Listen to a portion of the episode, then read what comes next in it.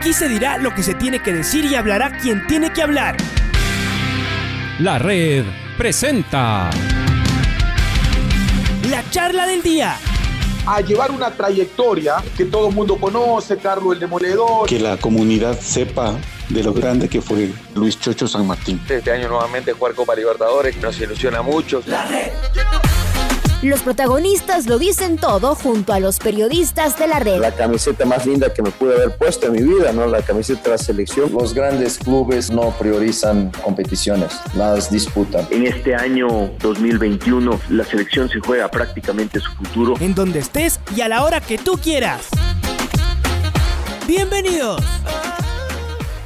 Le agradecemos al, al profesor Renato Paiva, el director técnico de la Independiente del Valle que nos regala unos minutitos para hablar de la actualidad del Independiente, ¿no? De, cómo se ha venido esta, parte final del encuentro eh, de mañana al rojo vivo, es decir, con mucha, con mucha emoción. Profesor, ¿cómo le va? Eh, la primera pregunta sería, a ver, ¿cómo se explica lo que ha venido ocurriendo en nuestro campeonato? Eh, donde, según cómo se lea, uno puede decir, le falta regularidad o es muy irregular y al mismo tiempo uno dice, está tan parejo que nadie puede sacar eh, ventaja. El Independiente mismo que había logrado sacar unos puntos, de repente perdió unos puntos y se le acercaron los de, los de abajo y todo está muy pegadito. ¿Cuál sería su lectura de este momento por el que atraviesa el Campeonato Ecuatoriano de Fútbol? Le saluda Alfonso Lazo. Bienvenido a la red, profesor. Hola, Alfonso buenos días. Muchas gracias por la invitación. Es siempre un gusto estar aquí hablando con ustedes. Uh, es una situación muy caso, o sea, mis declaraciones cuando estuvimos con alguna ventaja en el campeonato y casi nos daban como finalistas uh, seguros. Yo he dicho que ni, ni, de cerca eso era, esa era verdad porque mi convicción era que cualquier equipo podría sacar puntos a cualquier equipo en este campeonato. Y yo lo he dicho esto algún, como te digo, un mes y, algún un mes y cualquier cosa atrás.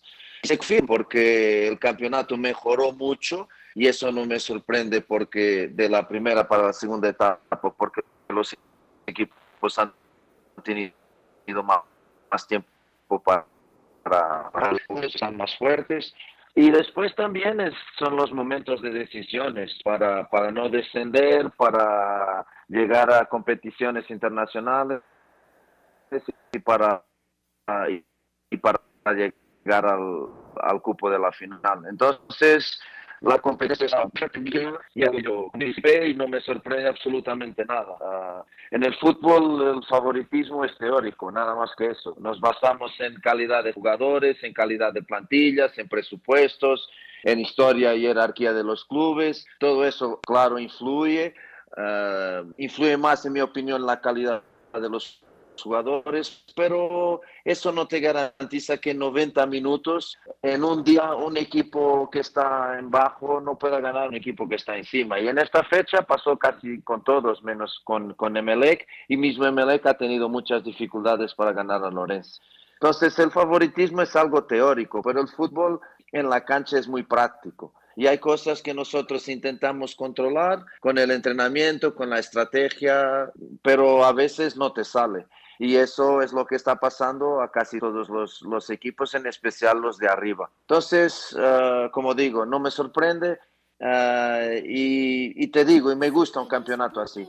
El campeonato equilibrado, un campeonato, como digo, donde todos pueden ganar a todos, es muy bueno en primer lugar para el fútbol de Ecuador, muy bueno porque la competencia es alta, es equilibrada y muy bueno para nosotros que, que, nos desarrollamos y evolucionamos en la dificultad, no ganando fácilmente a, a, todos los clubes. Por eso esa es mi opinión. Yo prefiero un campeonato con muchos equipos que puedan ganar que un campeonato, por ejemplo, como yo tengo en Portugal, que es Porto y Benfica, casi siempre los mismos, solo Sporting ha sido campeón ahora, pero no era 18 años. Entonces, me gusta más esto que, que, que uno o dos dos o tres equipos para salir campeón. Y, y después, eh, claro, hemos estado siguiendo la campaña, viendo qué, cuáles eran las fortalezas de este Independiente eh, y cuáles también, y uno dice, si hay algo que es eh, importante en Independiente, es eh, este ir para adelante, es siempre buscar, siempre intentar. Pero claro, los otros equipos sacan sus propias armas y saben cómo, es decir, intentan jugarle de una manera, encerrados sobre todo. Le pasó con Barcelona, fue una cosa curiosísima. Barcelona que uno esperaba que juegue mucho más mano a mano se encerró. Sin embargo, ahí se le logró ganar en el último minuto. Con la Católica, que fue a cara descubierta, bueno, en cambio ahí sí de ida y vuelta y el Independiente pegó varias veces y le ganó claramente.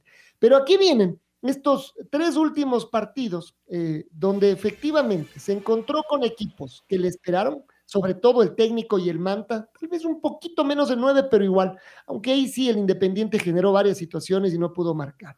Pero con técnico y con el Manta fue algo parecido porque finalmente ya hizo el gol. Uno dice, ya, seguramente va a cambiar. Y sin embargo, sigue yendo hacia adelante, sigue queriendo más.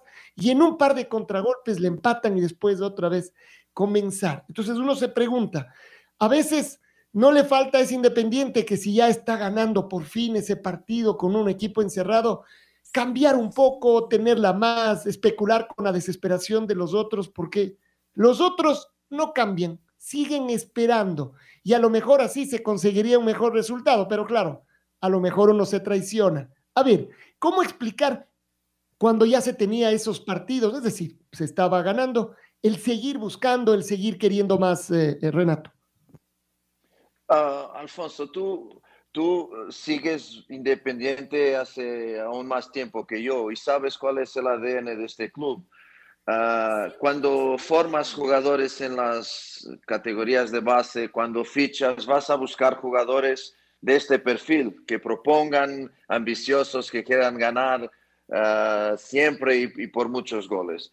Uh, en realidad, ese es, en teoría, nosotros también pensamos así y a veces intentamos esas estrategias, pero esto está en el ADN de los jugadores, esto está en su cuerpo, en su mente, en su cabeza ellos eh, quieren, están ganando por uno y quieren ir por, por el segundo. Y yo eso a mí no me, no me, no me sale mal porque, porque tú con un 2-0 encierras estos partidos. Si haces el segundo gol a técnico, que lo hicimos, pero por un error arbitral, no, no, no, ha contado. Pero si, si, si, haces el segundo gol, tú encierras estos partidos, porque ya no creo que Manto técnico te, te hagan dos goles.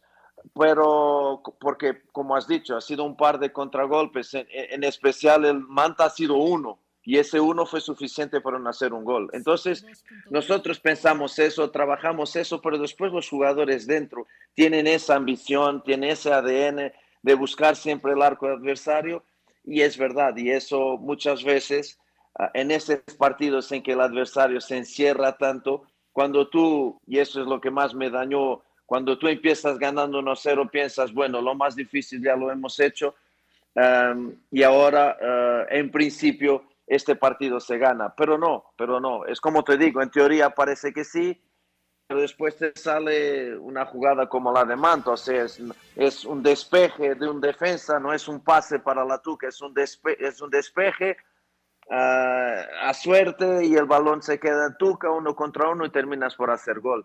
Entonces, uh, estoy de acuerdo contigo, tendremos que hacer autocrítica porque no han sido dos buenos partidos de nuestra parte, no generamos el volumen y la calidad que queríamos, también por responsabilidad del adversario que defiende con una línea de cinco y más una línea de cuatro, o sea, tienes nueve jugadores más el arquero y tienes que pasar esa montaña, esa pared, y eso muchas veces no es fácil y nosotros no hemos tenido la inteligencia para tomar buenas opciones de cómo entrar y por dónde entrar, definición de último pase, de, definición de oportunidad de gol cuando tiras arco y nos faltó eso, al contrario del 9 de octubre, que hemos generado oportunidades más que suficientes en número y en, y en calidad de oportunidades para ganar el partido.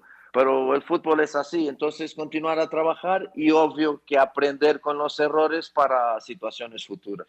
Y, y la verdad es que si, si hay algo que reconocer al Independiente es que va, va y va. Es decir, no, no deja de buscar el arco rival. Y, y sí, con, con eh, rivales que se encierran, seguramente que encontrar espacios es complicado. ¿Cómo se visualiza el partido de mañana? Esta versión eh, de liga, la que tenemos con Pablo Marini, eh, se nota, se ve una versión más ofensiva que la que teníamos con Pablo Repeto. Y entonces uno dice, a estas alturas del, del partido, ¿será que tenemos un partido abierto donde además ya sabemos cómo juega el Independiente? ¿Liga lo, lo propondrá?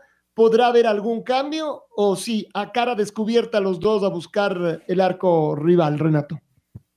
No, sin duda, sin duda. Uh, un partido que para mí para quien apuesta, no es mi caso, con goles, segurísimo, segurísimo que con goles, y no creo que sea solo con un gol.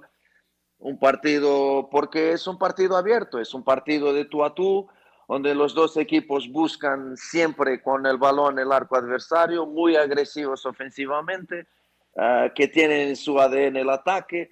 Uh, yo no sé si es más ofensivo con Pablo Marini que con Repeto, puede ser diferente, los entrenadores son diferentes. Uh, Pablo ha hecho un trabajo magnífico en liga y ha ganado muchísimos partidos, entonces no puede ser un, un entrenador defensivo. Yo no, no, creo en eso. Es como decir que el profe Bustos es defensivo, o sea, eso, eso no es verdad, no es verdad, porque ganan muchísimos partidos y proponiendo. Ahora es diferente, no hay duda que es diferente y y nosotros estamos preparados para esa diferencia, la diferencia entre Pablo Marini y, y, Repeto.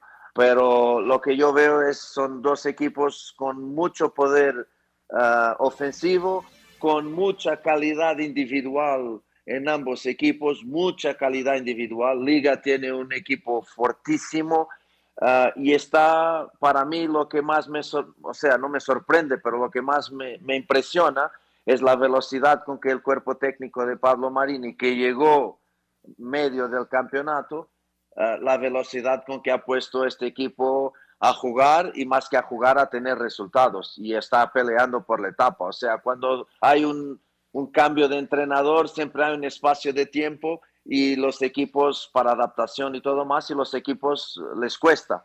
Y Pablo ha hecho un trabajo magnífico, es un grandísimo entrenador y con la calidad enorme de sus jugadores ha hecho un trabajo puesto poniendo liga en este momento peleando por la etapa. Nosotros es lo que es y por lo tanto será un partido fantástico para el hincha. Gracias a Dios ya hay público en los estadios. Um, será un, fan, un, fantástico espectáculo para quien vea en televisión. No sé si para los entrenadores será tan fantástico porque Creo que en este tipo de partidos la táctica se daña un poquito y para mí ganará el equipo que mejor gestionar las emociones. Eh, yo estoy muy acostumbrado, estaba en Portugal en este tipo de partidos de clásicos y de derbis y siempre sentí que la emoción, eh, los que mejor gestionan las emociones del, del, estrés y del peso de un partido de este nivel y de esta de esta decisión uh, pueden, pueden ganar. Entonces, por eso el control de las emociones es un partido que exige más cerebro que corazón. Y quien tenga más cerebro no pierde el corazón porque los dos son importantes en una cancha, pero el que tenga más cerebro creo que ganará el partido. Profe, ¿cómo le va? Luis Quiro le saluda, gracias por estos minutos que nos regala también. Estamos aquí en Jornadas Deportivas conversando con el profesor Renato Paiva, director técnico de Independiente del Valle. Profe, ¿qué tiene para, qué no tiene para mañana? Pellerano tiene todavía un partido más de suspensión. ¿Y qué pasó con Gaibor? ¿Qué, ¿Qué fue esa lesión? ¿Cuál fue el diagnóstico médico que tiene? No sé si pueda contar si es que el cuerpo médico la bala o no. ¿Y qué otras novedades tiene para este partido? Hola Luis, buenos días, uh, gracias. Um, sí, Pellerano está suspendido con dos fechas um, y, y, yo ya he dicho esto algunas veces y voy a repetir uh, aquí en nuestra radio. Pellerano está suspendido con dos fechas, con dos amarillas, dos tarjetas amarillas, las mismas dos fechas que algunos jugadores de liga y de Emelec han tenido por agresiones después del partido terminar. O sea, el partido terminó, se agredieron uh, intencionalmente y llevaron dos fechas. Y un jugador que tiene dos tarjetas amarillas también lleva dos fechas. Incomprensible para mí. Pero bueno, es la campaña para ser IDB campeón, la tal campaña que se habla. De Fernando, pues aún no sabemos, estamos esperando que su inflamación se, se, baje en su rodilla para percibir la dimensión de la lesión. No estará por este partido, creo que también no estará para el partido de Olmedo y estamos esperando el resultado de los exámenes. Como digo, su rodilla está un poco, uh, un poco inflamada aún y no, nos, no, no es claro aún percibir la dimensión de la lesión y cuánto tiempo Fernando se quedará de fuera. Esas son las dos únicas novedades entonces, profe. El resto a disposición. Correcto. Correcto, profe, correcto. Correcto. Profe, ¿y, ¿y, cuántos jugadores se van a la selección? Eh, ¿O usted cuántos prestará? Tal vez no me dé nombres porque no le corresponden, pero ustedes van a colaborar con la selección para ese partido amistoso. Ya le han hecho el pedido. Me imagino que usted también dirá, bueno, yo puedo prestar dos o tres, o puedo prestar a todos los que me pidan, como hay algunos entrenadores que dicen, bueno, yo te presto uno o dos, no todos. Correcto. Uh, no, no sé, no sé, a, ayer también hablé para dos radios y, y mantengo, no sé cuántos son ni quiénes son hasta este momento, no sé.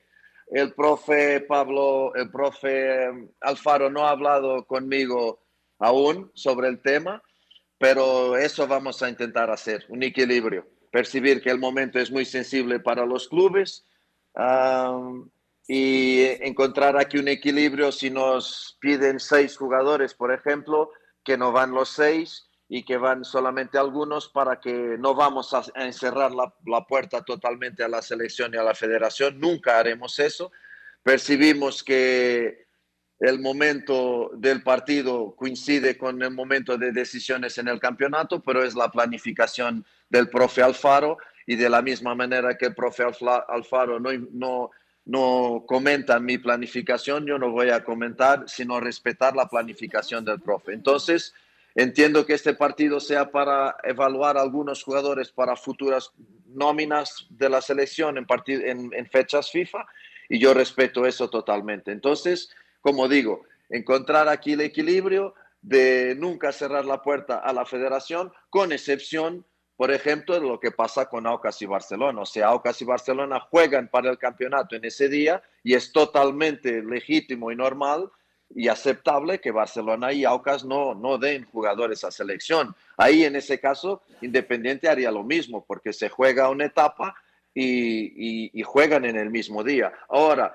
no prestar ningún jugador a selección uh, porque se juega en el final de semana, yo eso para mí es incomprensible. Entonces, intentar encontrar el equilibrio de dar algunos jugadores a la federación.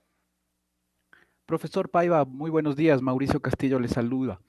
Tenía una duda. Usted hablaba de su equipo y le hemos oído hablar durante todo este año de que, de que usted intenta con los equipos que dirige eh, que jueguen de la misma manera, tanto de local como de visitante. Han habido cinco partidos de este año en el que Independiente no ha podido marcar. De esos, uno ha sido de local y cuatro han sido de visitante. ¿Qué influye, si es que no es la estrategia, eh, para, que lo, para que su equipo, en este caso el Independiente este año, ocurra esto, que si bien trata de jugar igual eh, de local o de visitante, pero haya tantos partidos o tanta diferencia de que no marca cuando es visitante? Hola, es fácil explicar. Uh, con excepción de Melec, donde fue 0-0, eh, uno de los grandes problemas del fútbol en Ecuador, de los grandes problemas. Y es un problema que no es solo para Independiente, es un problema para el desarrollo y evolución del fútbol ecuatoriano. Repito, del fútbol ecuatoriano y del jugador ecuatoriano, si es que queremos, si es que queremos. Yo soy portugués y me siento cada vez más ecuatoriano y siento cada vez más estos dolores y me cuesta llegar a campos donde el césped es peor que un jardín municipal. ¿Entiendes? Y nosotros que intentamos jugar, que intentamos proponer, encontramos este césped que para mí es, es, son estrategias legítimas, las acepto, para ganar un partido, para empatar un partido, pero no para evolucionar en los jugadores y el fútbol ecuatoriano. Entonces, analiza en esos partidos que no hemos hecho gol, con diferencia de Melé, que tiene un buen, buen campo y césped, los otros nos cuesta, nos cuesta jugar. Yo, nosotros tenemos un cuidado increíble con el césped de nuestras canchas de entrenamiento y del estadio. Súper exigentes, súper exigentes, porque queremos jugar, queremos proponer, queremos que el juego tenga velocidad, tenga calidad técnica, porque el juego es un espectáculo. Es un espectáculo que es pago por, volvemos a estar con hinchas en el estadio que pagan, pagan de su sueldo y a veces muchos con dificultades para ver un espectáculo de fútbol. Y lo que muchas veces vemos es un mal espectáculo porque el césped no está bueno, porque los clubes quieren quemar tiempo en vez de jugar y yo si pago mi dinero para asistir a un espectáculo es para que el espectáculo se desarrolle, funcione. Por ejemplo, yo no voy a, a un teatro o una ópera, pago y en la ópera todos no, no, cantan, están callados. Entonces me están defraudando. Y en el fútbol es igual. Si tú estás quemando tiempo constantemente, no estás jugando, no hay espectáculo, no hay juego y estás dañando el, el, el, fútbol. Y por eso yo te digo, la nuestra dificultad de jugar fuera es con esto. Los céspedes están súper irregulares, están súper secos, pero secos y esto es incluso un riesgo para lesiones, no solamente de nuestros jugadores, sino de esos jugadores que, de, los, de, los equipos que juegan en casa. Eh, rodillas, tobillos, situaciones en que te puedes lesionar gravemente porque los céspedes están súper maltratados y están secos en propósito para que el balón no gire rápido, para que la circulación del balón de Independiente no sea rápida, no sea buena, todo más. Esto no es una crítica a la estrategia, porque es una estrategia, como yo digo, cada club hace lo que entiende, pero hay que percibir que esto daña el espectáculo y daña el fútbol en Ecuador.